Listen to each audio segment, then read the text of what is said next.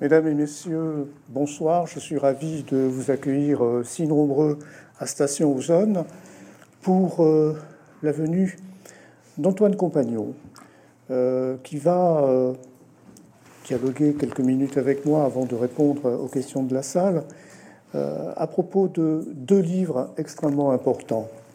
Nous sommes en 2022 c'est l'année du centenaire du décès de Marcel Proust, le 18 novembre très exactement. Et nous avons euh, la chance aujourd'hui d'avoir euh, deux ouvrages qui, euh, à coup sûr, feront référence pendant bien longtemps. Le premier ouvrage, donc, Antoine Compagnon a entrepris sa rédaction pendant le confinement en 2020, mais en fait, vous aviez commencé à travailler dès 2007, notamment lors des conférences que vous avez présentées euh, à Tel Aviv, en Israël. Euh, le cheminement euh, avec Marcel Proust du côté juif n'est pas récent, il est, ancien. Et vous nous donnez aujourd'hui un livre qui est absolument magnifique en tant qu'objet. Proust du côté juif à la Bibliothèque illustrée des histoires. Mais au-delà de, du caractère presque somptueux du fait des documents qui nous sont donnés euh, de cet ouvrage, vous avez réalisé une enquête. Une enquête euh, absolument euh, rigoureuse, précise, qui apporte des éléments qui, sont, qui étaient inconnus, y compris des grands spécialistes de Proust, parce que vous avez maintenant des preuves matérielles, pas simplement des interprétations. Nous allons y revenir. Je pense que ce livre va beaucoup compter. L'autre ouvrage, vous avez dirigé dans la collection de la Pléiade le volume que vous avez intitulé Essai.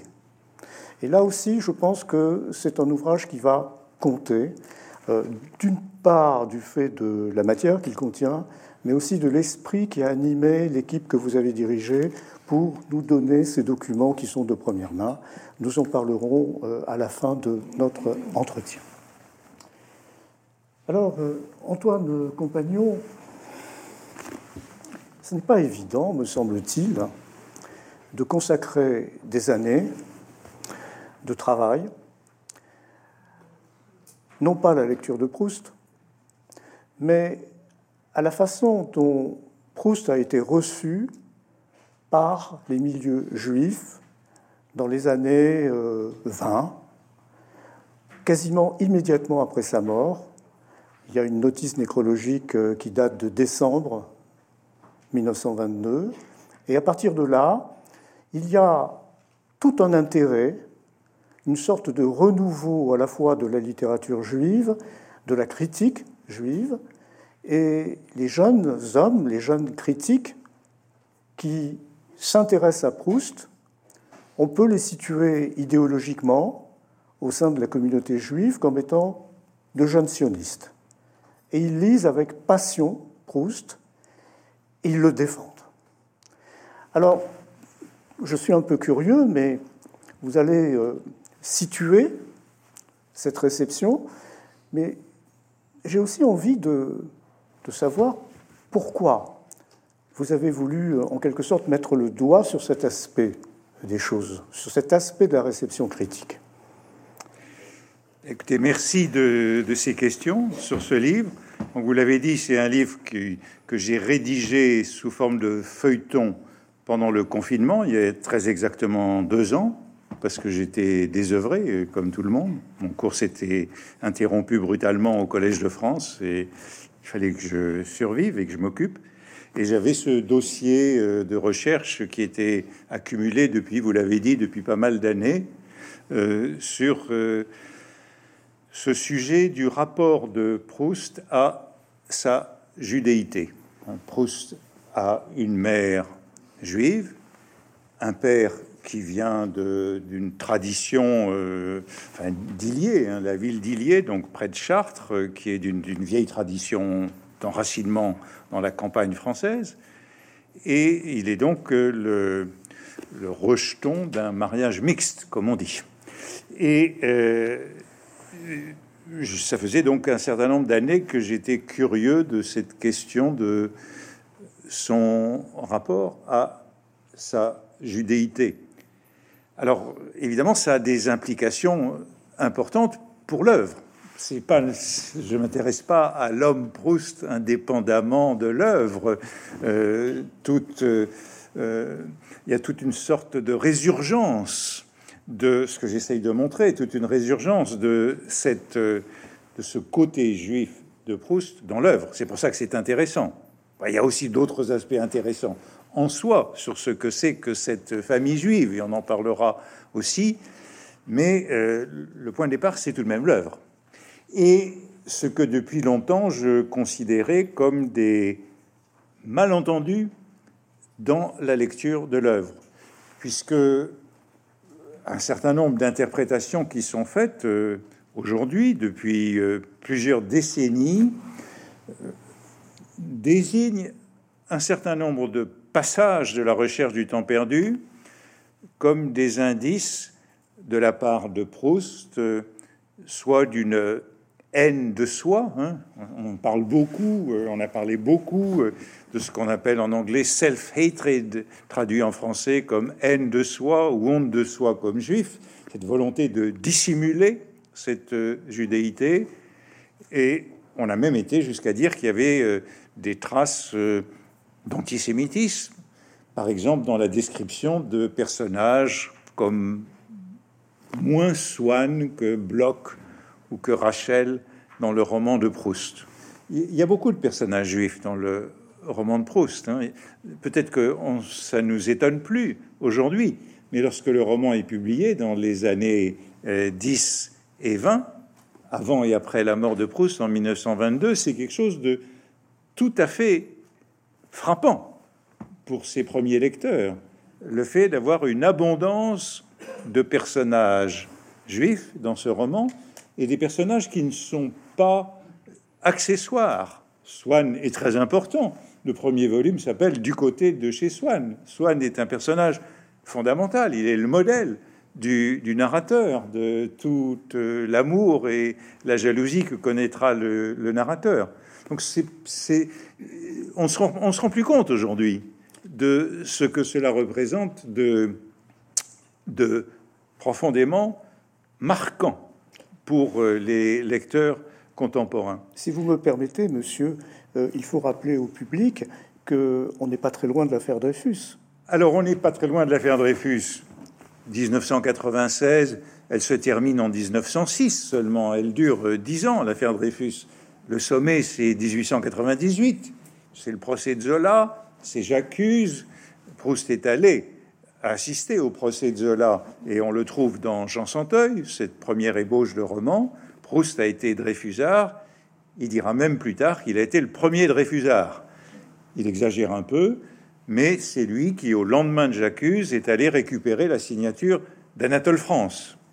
Zola, Anatole France sont les deux premiers signataires qui sont vraiment des, des hommes, euh, enfin des écrivains, des grands écrivains, des hommes qui ont un poids considérable. C'est en effet Proust qui a récolté la signature euh, de Dreyfus, de d'Anatole France, euh, dans le, soutien à Picard et à Dreyfus à cette occasion.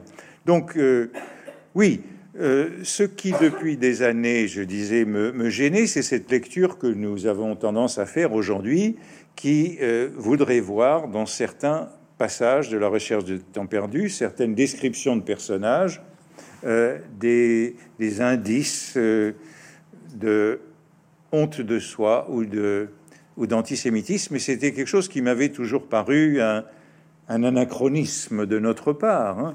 Nous, faisons toujours des anachronismes. Nos lectures sont pleines d'anachronismes. C'est très bien. C'est très bien de faire des anachronismes. C'est comme ça qu'on lit. Mais euh, il importe aussi de, corriger un temps soit peu ces anachronismes et d'essayer de comprendre comment euh, un livre a été lu par ses premiers lecteurs, par euh, les contemporains de Proust. Et euh, c'était pourquoi, depuis pas mal d'années, je me disais qu'il fallait aller regarder comment Proust avait été lu dans la communauté juive, la première réception de Proust dans la communauté juive quand du côté du Swann est publié en 1913 euh, jusqu'à la mort de Proust en 1922, et puis, euh, et puis euh, en attendant le dernier volume, Le temps retrouvé en 1927, puisqu'on ne peut pas oublier que la, recherche continue d'être publiée après la mort de Proust. Maintenant, on a oublié tout ça parce que. Mais on ne peut pas oublier que les lecteurs qui ont lu du côté de chez Swann, La lampe des jeunes filles en fleurs, le côté de Guermantes, ils savaient pas du tout à quoi ça menait autant retrouver. Nous, on, a les clés maintenant. Euh, les premiers lecteurs étaient très désemparés par ce roman. Mais donc, euh, je voulais aller voir comment il avait été lu dans la communauté juive. Et l'un des constats que j'avais fait, alors là, il y a déjà assez longtemps que je le savais, que dès la mort de Proust, dans une revue qui s'appelle Menorah, qui est euh, une revue sioniste.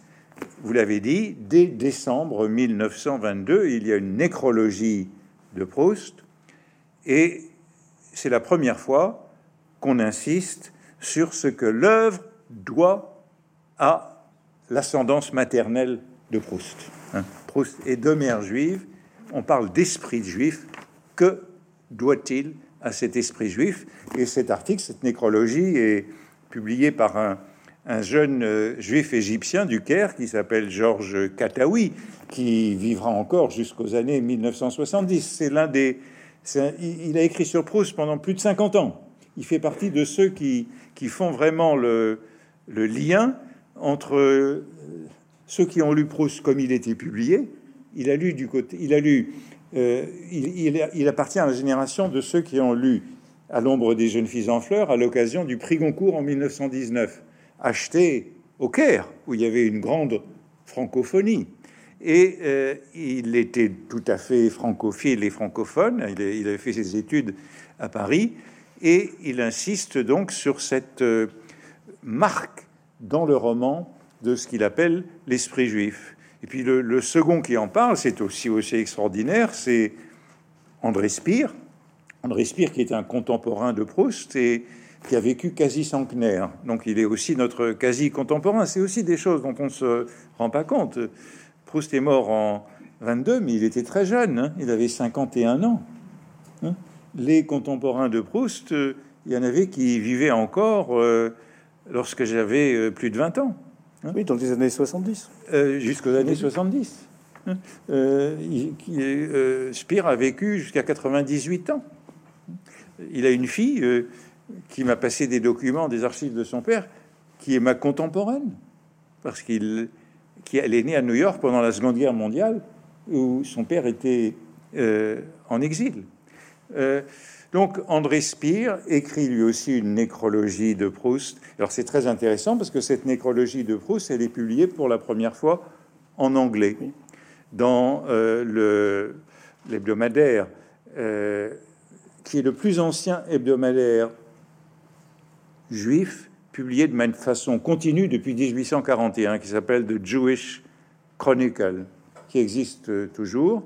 C'est là où la déclaration Balfour a été publiée en 1917, donc c'est pas rien. C'est le journal où le foyer juif en Palestine a été en quelque sorte reconnu par cette déclaration. Et euh, dans cet article qui est publié en anglais, eh bien, André Spire, de la même façon, André Spire a connu Proust. Ils se sont connus à Sciences Po. Il est contemporain. Il lui a été présenté par euh, rien moins que Léon Blum, hein, euh, contemporain de Proust euh, également. André Spire n'aime pas du tout Proust, parce que André Spire, il est plutôt socialiste. Il considère que Proust est un affreux réactionnaire, un rentier bourgeois, alors que Spire, qui entré au Conseil d'État, comme Léon Blum. Après avoir fait Sciences Po, il a passé le concours du Conseil d'État. André Spire est un socialiste, comme le sont les jeunes sionistes des années 20. Et euh, il a fait toute sa carrière au ministère du Travail. Le travail, le ministère du Travail, comme vous vous en doutez, c'est une invention euh, socialiste. Le premier ministre du Travail, c'est Viviani. Si mes souvenirs sont bons, en 1906, elle doit être dans le gouvernement Clémenceau, quelque chose comme ça. Le, ministère du Travail c'est et puis ensuite, il fera une. Donc il aime, il aime pas Proust parce que Proust est pour lui un snob, un mondain, mais il fait une nécrologie de Proust qui est un grand éloge de Proust comme auteur juif. Il est fier d'avoir un grand écrivain euh, qui euh, a cet enracinement du côté du, de la judéité. Puis ensuite, l'article, il le publiera en français, justement, dans un livre qui s'appelle Quelques juifs et demi-juifs. Alors, là aussi, demi-juif, c'est une expression qu'on n'utiliserait sans doute plus tellement aujourd'hui. Hein. Mais euh, là aussi, ça nous montre qu'il ne faut pas faire d'anachronisme. Euh, dans, ce dans ce livre, quelques, Proust, euh, quelques juifs et demi-juifs, bah, le chapitre sur Proust, c'est un chapitre sur quelqu'un qu'on appelle un demi-juif. Donc, mon constat, c'était que un certain nombre de ces jeunes sionistes des années 20, hein, qui embrassaient la cause du foyer juif en Palestine, eh bien, il n'avait aucune réserve à l'égard de l'œuvre de Proust. Il considérait au contraire l'œuvre de Proust comme euh, un symptôme de ce qu'on a appelé à cette époque, vous y avez fait allusion, le réveil juif ou la renaissance juive, qui était marqué dans la littérature de langue française depuis euh, même avant euh, la Première Guerre mondiale, hein, euh, qui marquait dans la poésie, avec Edmond Flegg, enfin il y a beaucoup de poètes, il y a beaucoup de romanciers, il y a dans le théâtre Bernstein, dans la critique, il y a Benjamin Crémieux, enfin il y a tout un milieu qui est là, et il considère manifestement que Proust est le plus grand. Parce que lorsqu'on parle de Proust en 1922, Proust est un très grand écrivain dans les quelques années qui suivent la publication de À l'ombre des jeunes filles en fleurs et le prix Goncourt. Entre 1919 et 1922, Proust est incontestablement le plus grand écrivain français. Bon, ça gêne des gens comme Barès, qui l'ont vu jeune homme et qui n'y croyaient pas. Hein. Quand, quand Barès va à l'enterrement de Proust euh, en 22, il comprend pas que ce, que ce jeune homme qu'il considérait comme un amateur soit devenu en quelques années le grand écrivain français.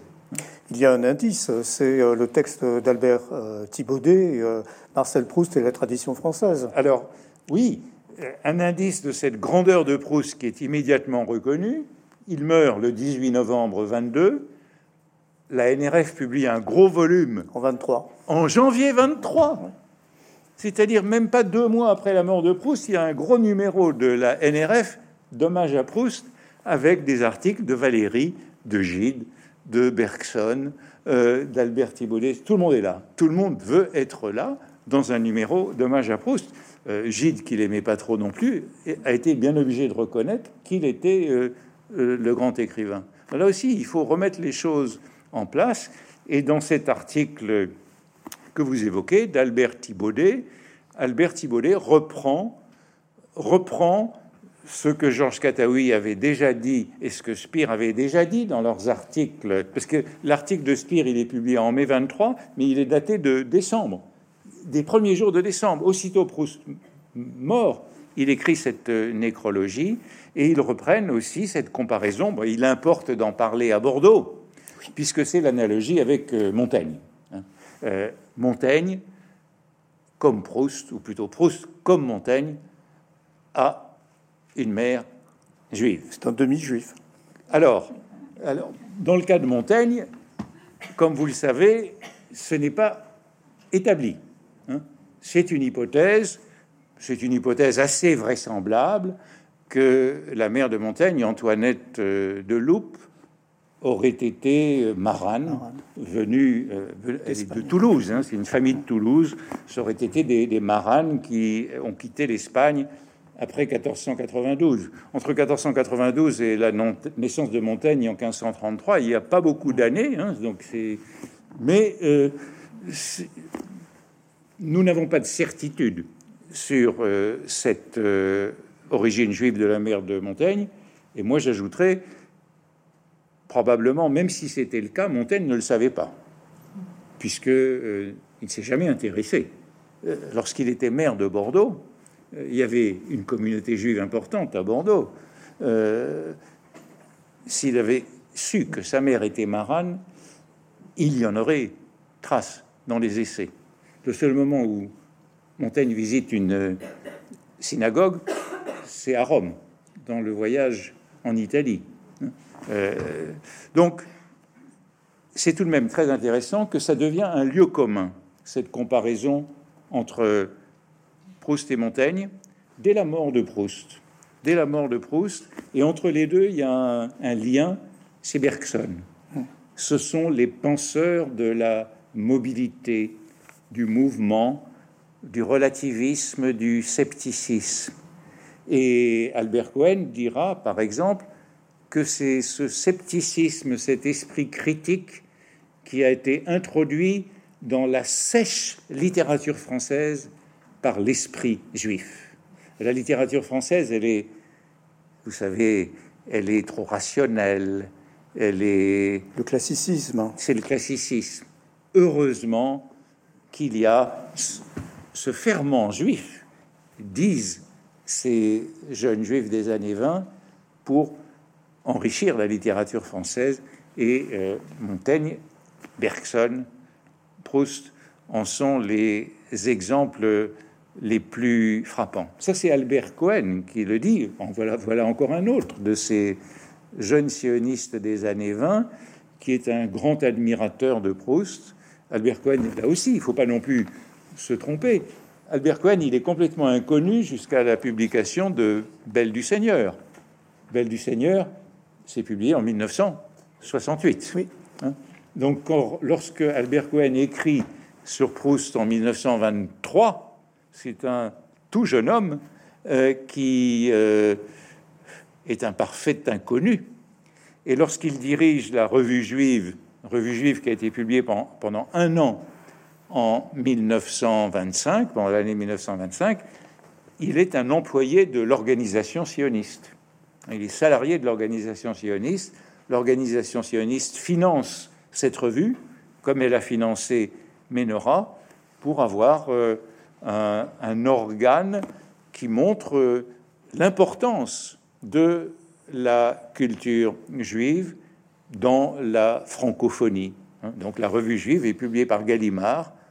Elle ressemble beaucoup à la NRF par ses caractères. Et pendant l'année où elle a existé, c'est une très belle revue. Il y a cinq numéros, je crois. Hein. Il y a eu cinq ou six, je ne sais plus, de janvier à novembre 1925. Euh, cette revue, alors euh, cette revue, c'est ça qui est fascinant, c'est qu'il est question de Proust, euh, sinon à toutes les pages, du moins euh, à peu près à toutes les pages, dans tous les articles, et elle est faite par des jeunes admirateurs de, Proust. Ils sont en relation avec le frère de Proust, Robert Proust, et ils donnent même de bonnes feuilles d'Albertine disparue dans le dernier numéro en novembre 25, alors qu'Albertine disparue n'a pas encore été publiée. Alors, ces bonnes feuilles sont très intéressantes. Qu'est-ce que c'est? Ben, C'est le passage d'Albertine disparue sur euh, Gilberte, Gilberte Swann, qui se fait désormais appeler Gilberte de Forcheville, qui renie son père et sa demi-judéité. Donc Albert Cohen a choisi des pages sur justement la honte d'être juif à travers le personnage de Gilberte. Il a choisi des pages qui nous montrent bien ce que Proust pensait de ce déni de la judéité à travers le personnage de Gilberte. C'est un peu, je dis, la seconde mort de Swann, lorsque sa fille le renie en refusant son, le nom de, le nom de du son père, père, le nom de son père. Hein. Alors je sais qu'on est juif par la mère, mais euh, dans ce cas, euh, il y a clairement de la part de Proust une réflexion sur le reniement qui, à mon sens, euh, n'est donc pas le sien. Vous voyez, il y a là, pendant toutes ces années 20, aucune réserve, il n'y a pas la moindre réserve relative à la manière dont Proust traite ces personnages juifs Et je dirais même au contraire que ces jeunes sionistes sont sur la même ligne que lui, puisqu'ils voient chez lui une euh, réprobation de l'assimilation qui va jusqu'à l'absorption. Hein. Euh, absorption de blocs qui, à la fin de la recherche du temps perdu, se fait appeler Jacques du Rosier, ce qui a l'air d'une blague juive. Mais euh, c'est ce que Proust condamne, c'est là aussi le, reniement. Alors que, en revanche, on a le parcours euh, croisé de Swann. Swann, qui au début de la recherche du temps perdu est un parfait mondain, hein, membre euh, du cercle de la rue Royale, reçu dans la plus grande aristocratie parisienne, et puis dans Sodome et Gomorre, avec la maladie et l'affaire des Dreyfus, il retourne à ses racines juives. Alors, justement, sur ce déni, euh, vous avez travaillé pour ce livre absolument magnifique en suivant deux fils rouges. D'abord, ce que euh, les Proustiens, les grands Proustiens, appellent euh, les ultima verba de Proust sur la judéité. Et ensuite, vous avez travaillé à partir du tombeau familial. Si vous le voulez bien, euh, je voudrais euh, vous interroger à propos de ces euh, dernières paroles, supposées dernières paroles de Proust concernant la judéité. Et je les rappelle. Elles sont connues, absolument tous les commentateurs les rapportent. Il n'y a plus personne, pas même moi, puisque je ne puis me lever, qui aille visiter le long de la rue du Repos le petit cimetière juif où mon grand-père, suivant le rite qu'il n'avait jamais compris, allait tous les ans poser un caillou sur la tombe de ses parents. Alors c'est très beau, tout le monde rapporte ce texte, et en fait on ne savait pas quand est-ce qu'il avait été écrit, à qui il avait été adressé, etc., etc. Et vous avez démêlé les chevaux. Alors voilà, cette phrase, euh, je peux bien vous dire, elle me tracassait depuis 20 ans, parce que tous les Proustiens la citent, et vous l'avez dit, on ne savait pas d'où elle venait, quand elle avait été écrite et à qui. Et je dis, le premier qui l'a cité, quelle est la source de cette phrase? C'est André Spire en anglais dans le Jewish Chronicle en mai 23. Il est le premier à la citer. Puis ensuite, il la cite en français dans quelques juifs et demi-juifs. Donc, c'est André Spire le premier qui l'a cité. Mais personne ne savait d'où venait cette phrase. Et tout le monde l'interprétait, mais on l'interprétait de façon très différente. Certains disaient ben, vous voyez, Proust euh, et sa famille, la famille de Proust n'avait plus de lien avec la judéité. La preuve, c'est qu'il ne savait pas, le grand-père de Proust, le sens de ce rite, poser un caillou sur la tombe familiale. C'est évidemment absurde parce que la plupart des juifs ne connaissent pas le sens de cette tradition. C'est un rite qui est respecté par tout le monde, on va au cimetière, on pose un caillou, mais vous interrogez les gens, ils ont tous des interprétations différentes du sens de ce rite.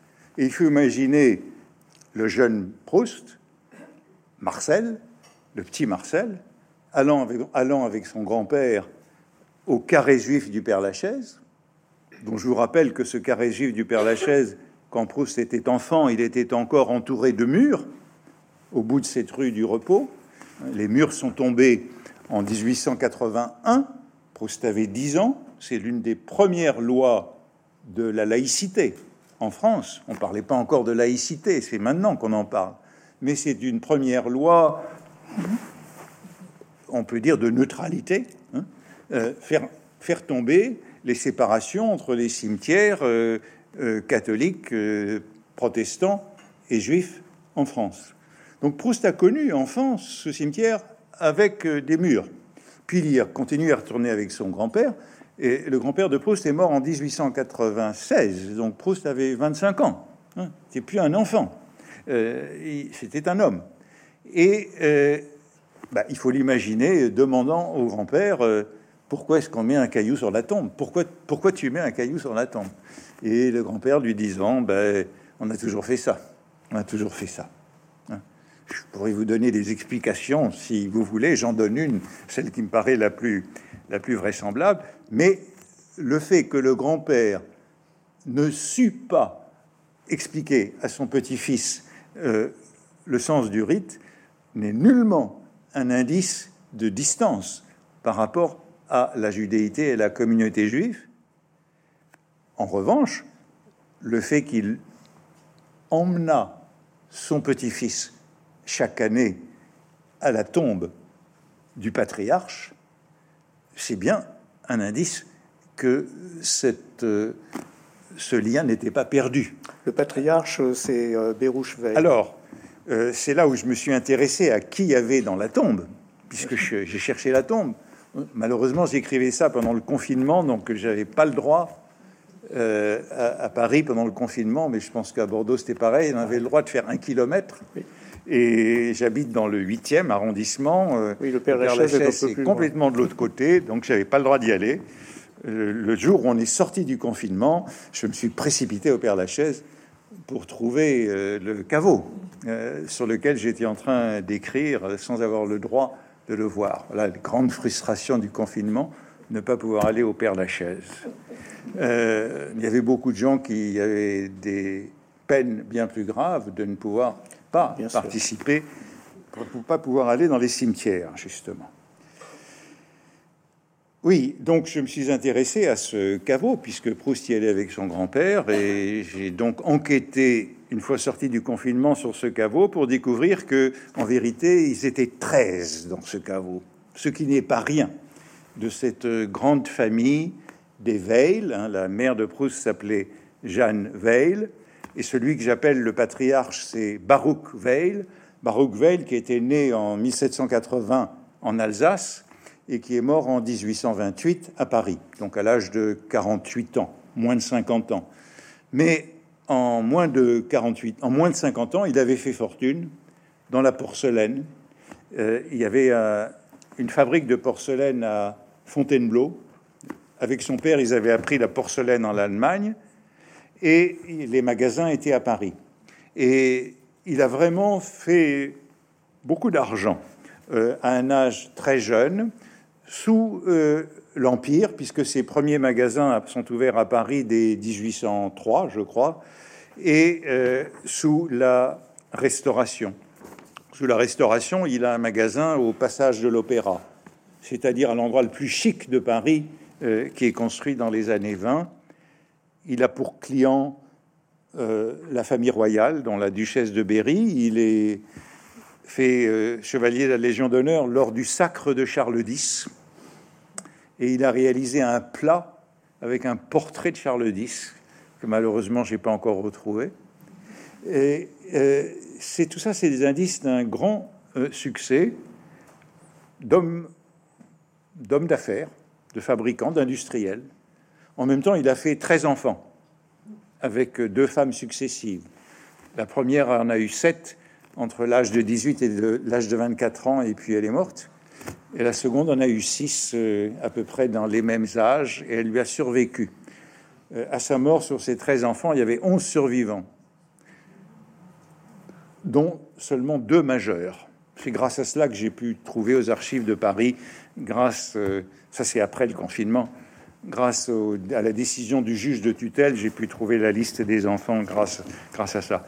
Donc il avait fait fortune, en même temps il avait fait beaucoup d'enfants, c'est-à-dire que c'était une famille qui il suivait les préceptes de, de la Bible. Hein. faire beaucoup d'enfants, faisait beaucoup d'enfants. Et en même temps, il était l'un des piliers de la communauté juive parisienne après le Sanhédrin, hein, sous Napoléon Ier, qui a organisé la communauté juive avec le premier consistoire. Il est membre du consistoire de Paris pendant toutes ces années. Non seulement cela, mais il est le, responsable du, du comité de philanthropie et du comité d'éducation, qui sont les principales activités d'un consistoire parisien. Hein. L'éducation des enfants, et la philanthropie, la bienfaisance auprès de ceux qui doivent être assistés. Donc c'est vraiment un des principaux responsables de la communauté juive de Paris. Lorsqu'il meurt en 1828, il est le vice-président du consistoire, et c'est le président du consistoire, Michel Gouchot, qui sera le subrogé tuteur de ses enfants. Michel Gouchot, qui sera ministre des Finances en 1848, la révolution de 1848, qui est un grand banquier euh, parisien.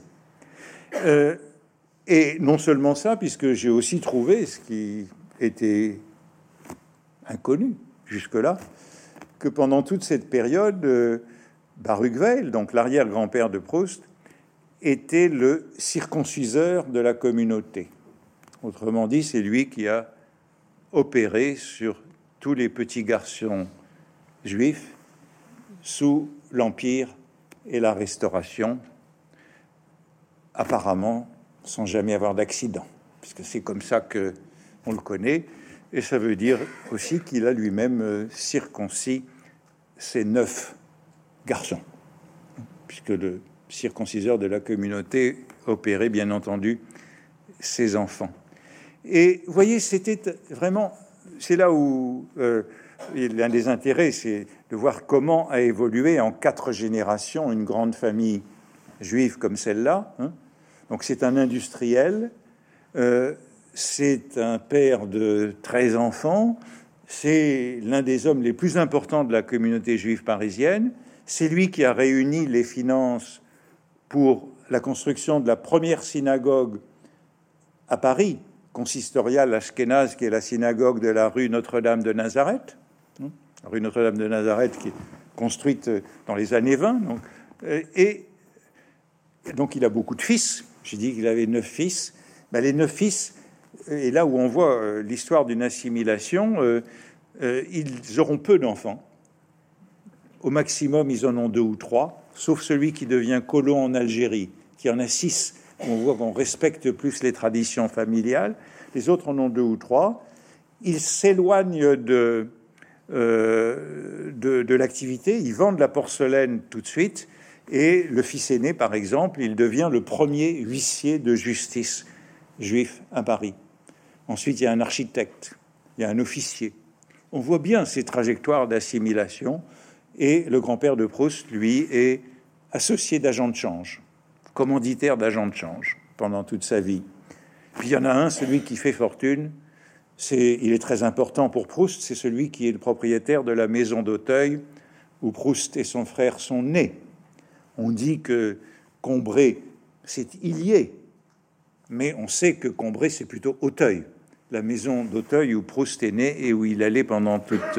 C'est la maison de week-end. Oui, Auteuil, c'était encore la campagne. Et ce qu'on sait aussi, c'est que Proust a vécu toute sa vie des rentes de l'oncle Lazare, Louis, qui avait fait fortune dans les boutons d'uniforme. Il avait une usine de boutons d'uniforme, Faubourg Saint-Antoine, qui employait 400 personnes. Et notamment pendant la guerre de sécession, on a vendu beaucoup de boutons métalliques aux deux côtés et euh, il a pu se retirer avec une belle fortune, euh, notamment dans l'immobilier à Paris. Et c'est grâce à ça que Proust a vécu et a pu écrire La recherche du temps perdu, grâce aux boutons métalliques. Et vous voyez, non, ce que je veux dire, c'est qu'ils ont tous des, trajectoires très diverses qui, qui, qui, montrent comment cette famille s'est assimilée en quatre générations. À la troisième génération, donc, c'est celle de Jeanne Veil, la mère de Proust, Bon, elle a beaucoup de cousins et de cousines, et de tous ses cousins et cousines, eh bien, euh, j'ai aussi montré qu'il y a seulement trois mariages mixtes. Donc, dans la plupart de la lignée, on respecte euh, l'homogamie, hein. et euh, c'est seulement les filles de l'architecte de Beauvais, architecte de l'État à Beauvais, et la fille de Natéveil, le grand-père de Proust, qui fait un mariage mixte. Avec Adrien. Comment? Avec Adrien. Avec Adrien. Alors, ce que j'ai pu montrer aussi, alors là, c'est, c'est une hypothèse, mais je crois qu'il n'y a pas à en douter, euh, c'est que nombre de ces fils de Baruch, donc de la génération du grand-père de Proust, ont été francs-maçons. Et la franc-maçonnerie a été l'une des voies de l'assimilation euh, juive en France au XIXe siècle. L'aîné, celui qui est huissier de justice, j'en ai la certitude parce qu'il est un des notables de la maçonnerie. Et tous ces euh, maçons relèvent du, rite écossais, donc du grand, de la Grande Loge et non du Grand Orient, de la Grande Loge qui est déiste. Et n'oublions pas que la, franc-maçonnerie n'est pas du tout libre penseuse au XIXe siècle. Elle est déiste. Donc il y a, une, aucune euh, difficulté à être à la fois membre du consistoire et franc-maçon dans le rite écossais notamment.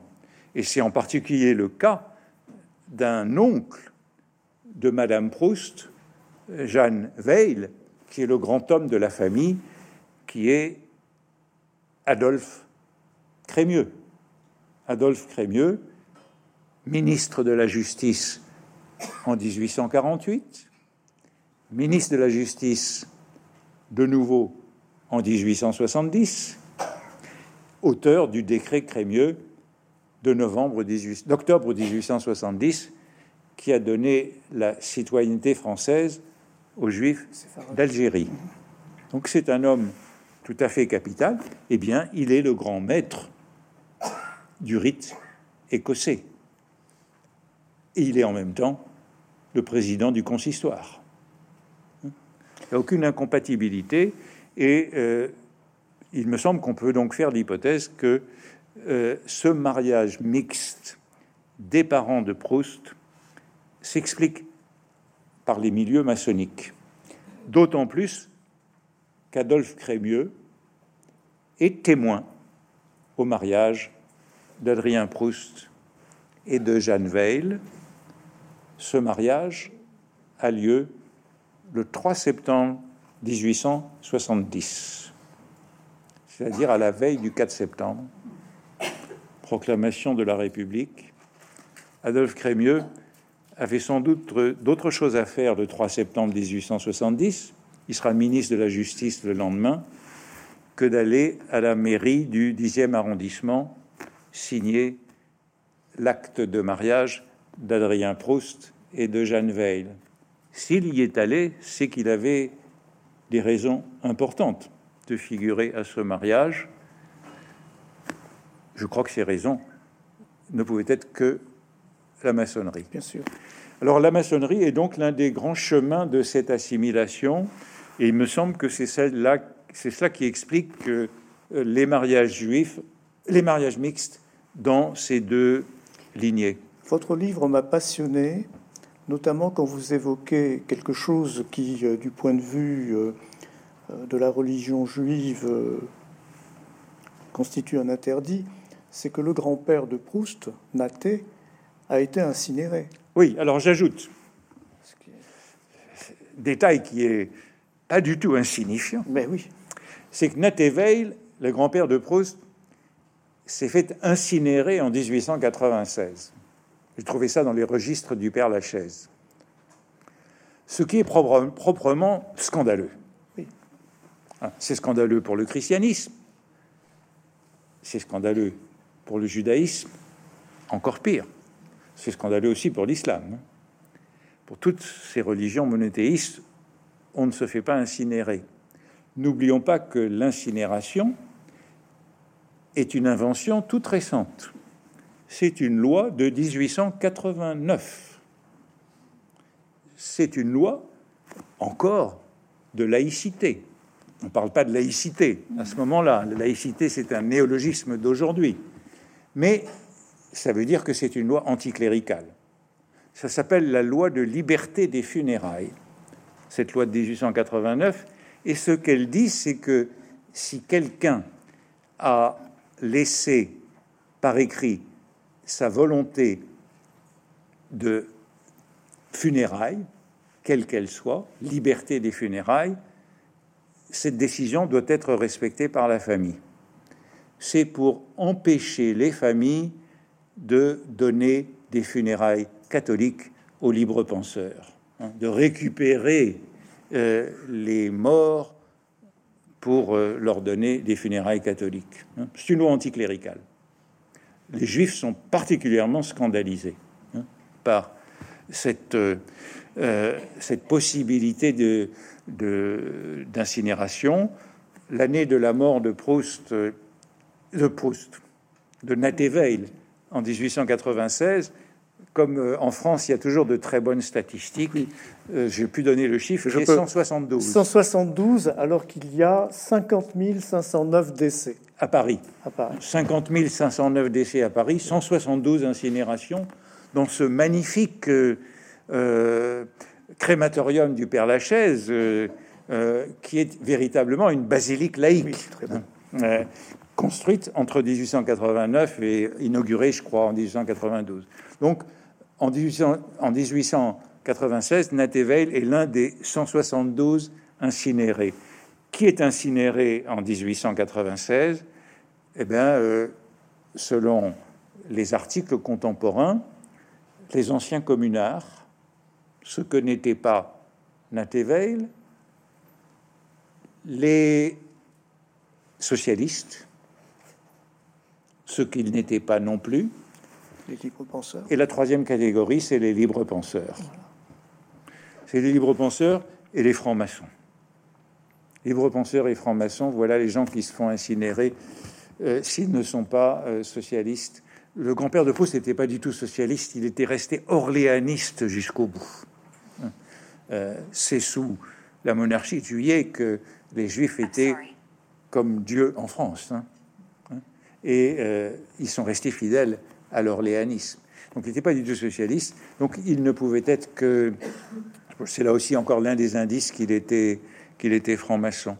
Et je crois qu'on peut dire que cette incinération de, du grand-père a été un traumatisme pour Madame Proust, pour Jeanne Veil, parce que du coup, euh, ayant, ayant appris cela, j'ai relu les lettres euh, échangées entre Proust et sa mère en 1896, au moment de la mort du grand-père, et on voit en effet que c'est quelque chose qui a choqué la famille.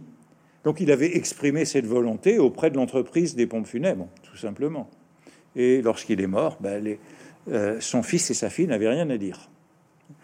Euh, et il me semble, vous voyez, tout ça n'est pas indifférent à la lecture de la recherche du temps perdu, puisque je crois qu'il y a trace de cette incinération dans une page capitale du roman qui est celle de la mort de Bergotte. Vous vous souvenez de la mort de Bergotte devant la vue de Delft dans La prisonnière, mort à jamais, qui peut le dire? Et ce mort à jamais, qui peut le dire? Il y a le poids de l'incinération qui interdit, évidemment, toute forme de résurrection dans cette page. Et cette page me paraît être une réflexion où la crémation du grand-père n'est pas absente. Donc vous voyez que tout ça n'est pas indifférent à la lecture de la recherche du temps perdu. Peut-être, monsieur, une dernière chose sur votre livre Proust du côté juif, avant de parler quelques minutes des essais de Marcel Proust. Euh, je ne veux pas divulguer euh, ce que vous avez trouvé au cours de votre enquête, mais si on lit votre livre, l'on sait maintenant, je pense d'une manière tout à fait définitive, que ces ultimes, paroles, ultima verba de Marcel Proust concernant la judéité, en fait, ce sont, je vous cite, des paroles définitives sur cette question, mais ce ne sont pas euh, euh, dans la chronologie, dans la vie de Proust, ce, ne sont pas des paroles qu'il a dit au soir de sa vie. Elles sont beaucoup plus anciennes, puisque je me contenterai de dire que vous avez euh, la preuve matérielle, qu'elles sont tirées euh, d'un brouillon d'une lettre que Marcel Proust a rédigée en 1908 et qu'il a adressée à son ami euh, Daniel Alévi à l'occasion du décès du Ludovic, du père de Daniel Alévi. Et vous en avez les preuves. Oui, alors, bon, L'intérêt de tout ça, c'est que cette phrase qui me tracassait depuis 20 ans, euh, le résultat de cette enquête, c'est que quelqu'un m'a donné la lettre. Et euh, c'est le résultat du, feuilleton. Oui. Et, euh, et en, en, fait, plutôt le brouillon de la lettre.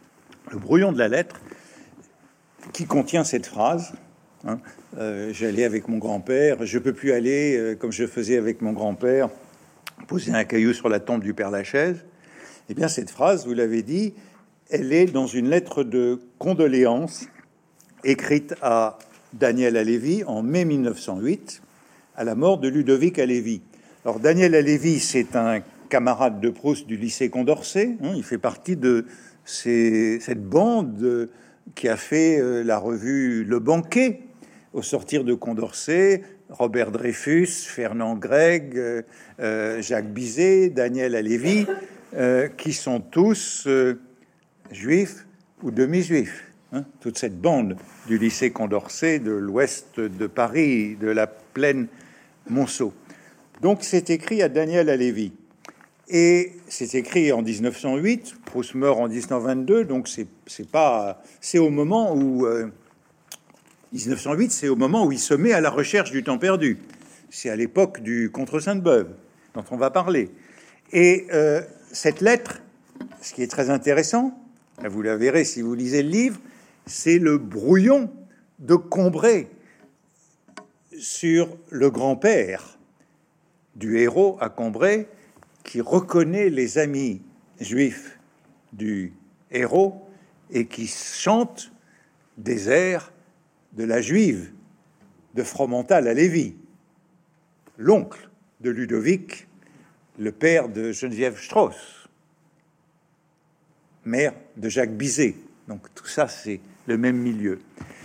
La famille Alévi et la famille Veil ont des généalogies strictement parallèles. J'ai parlé de quatre générations.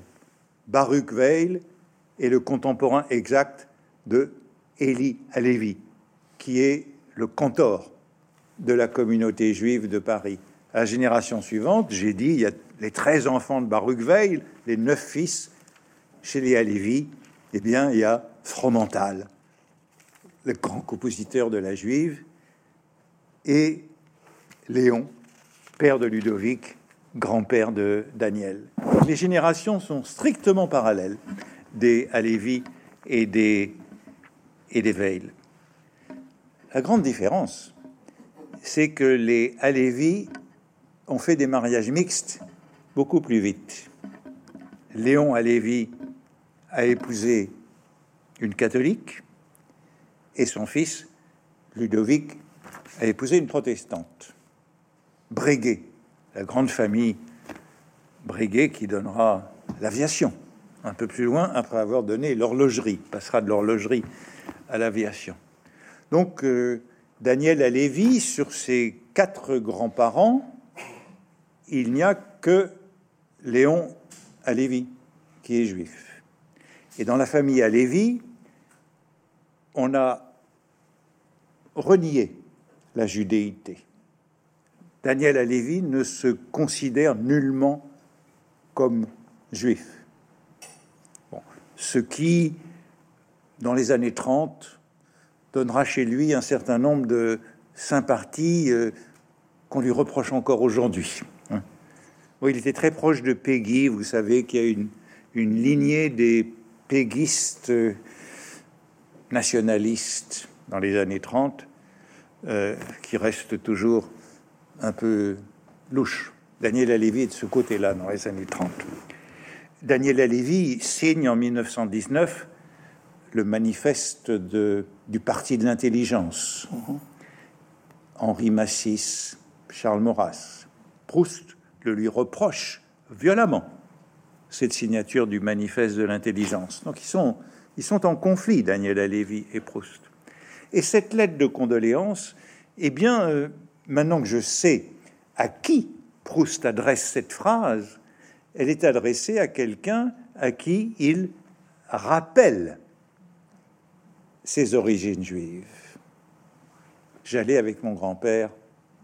Au moment où son père meurt, il rappelle à Daniel Alévi cet héritage du judaïsme.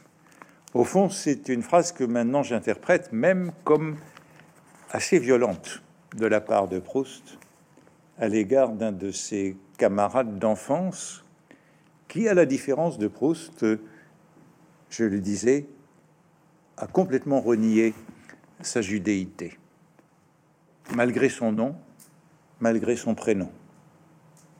C'est quasiment un rappel à l'ordre. C'est un rappel à l'ordre. Alors, si vous c'est même pas très chic à la mort de son père, pourrait-on dire. Il s'est peut-être rattrapé puisque 30 jours après le décès de son père, il lui a envoyé une autre lettre, voilà. comme la tradition l'exige. Voilà.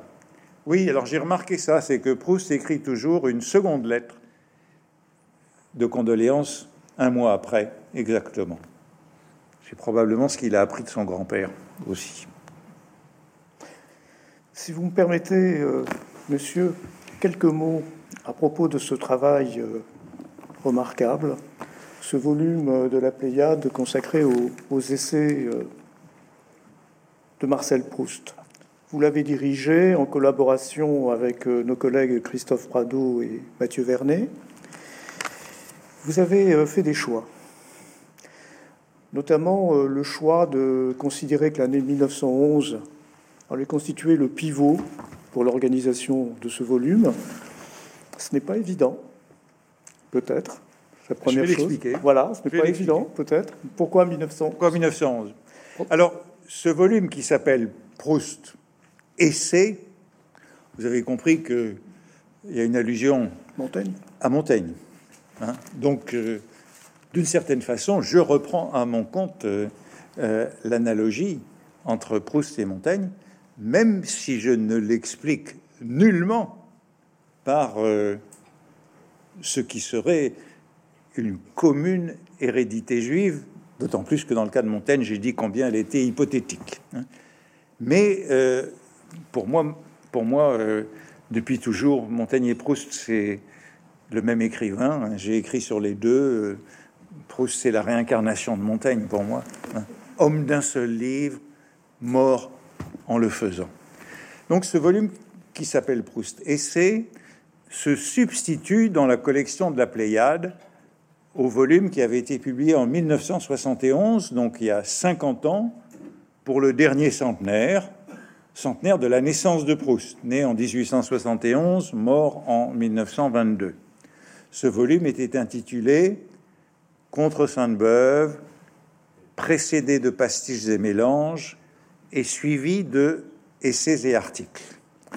Ce titre me paraissait impossible. Impossible, chaque fois qu'on devait le citer, euh, euh, vous voyez, il était long comme ça. Euh, il me semblait qu'il fallait un titre bref.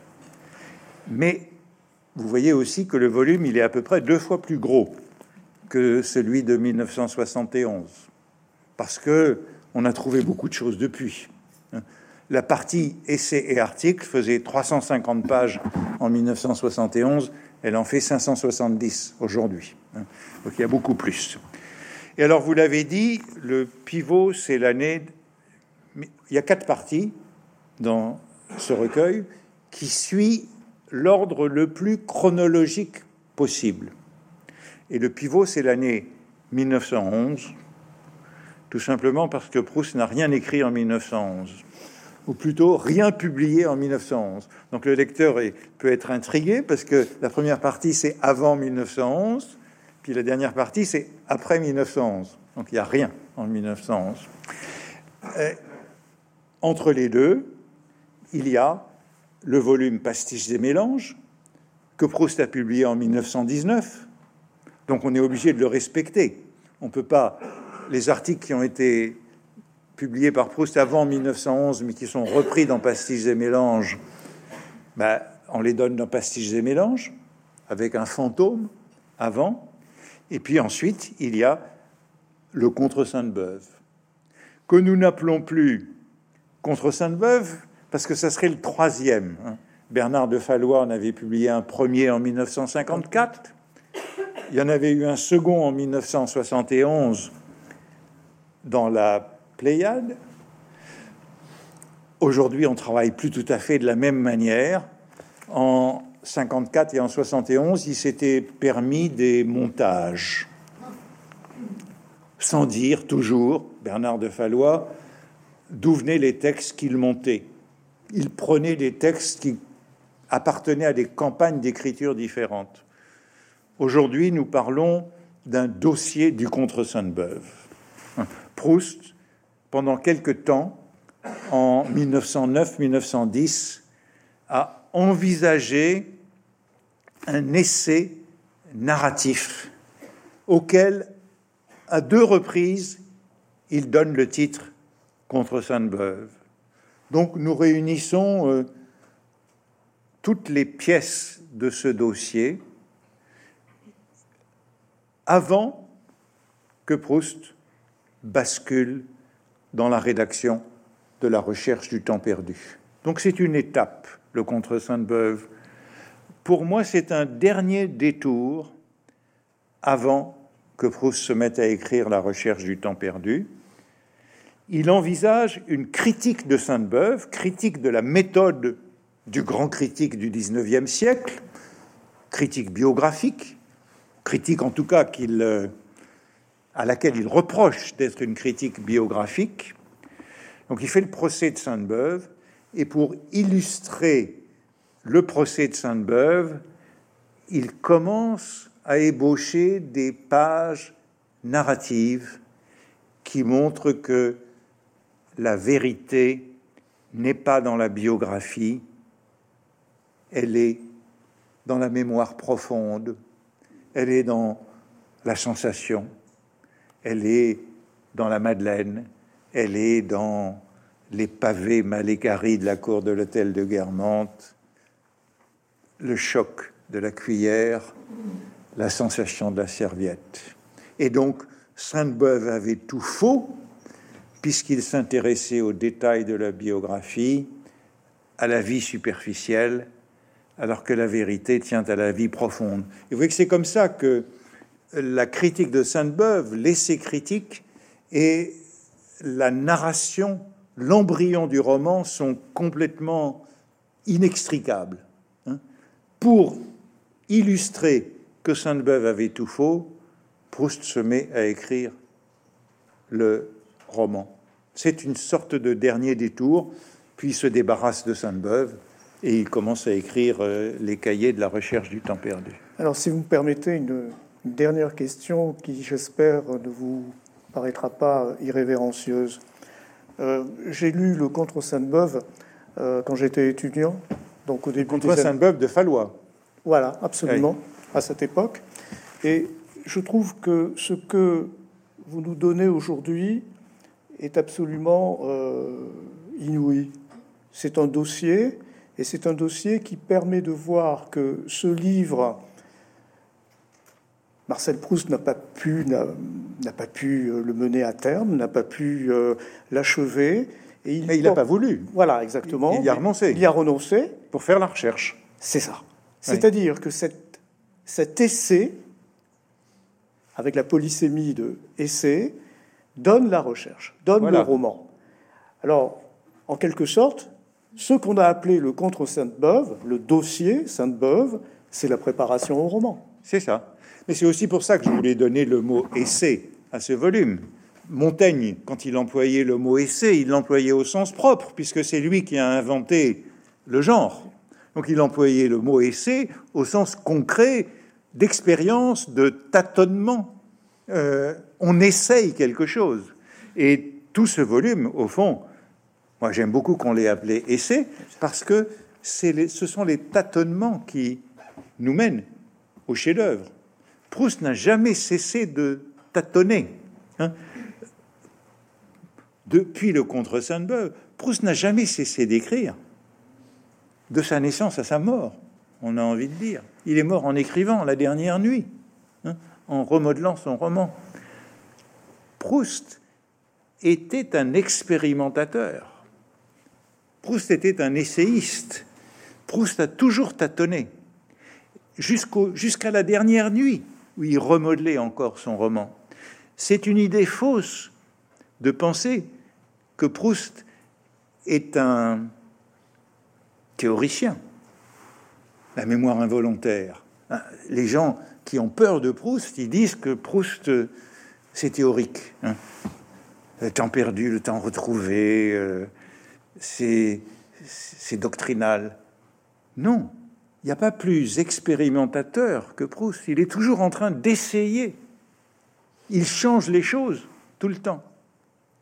Vous savez, il y avait Isaiah Berlin qui avait cette grande distinction qui disait que les hommes et les femmes s'opposaient. Il y avait les hérissons et les renards. Les hérissons, c'est ceux qui ont, euh, ça vient de la poésie grecque. Hein. Le hérisson a une seule idée qu'il euh, maintient toujours, et le renard, il a des tas d'idées euh, qu'il essaye tout le temps, il va dans tous les sens. Proust, c'est un renard qui voudrait nous faire croire qu'il est un hérisson, hein, qui voudrait nous faire croire que ce livre a une théorie, est fondé sur une théorie. Mais lui, il ne cesse de jouer avec euh, tous les éléments il ne cesse de monter et de remonter des fragments.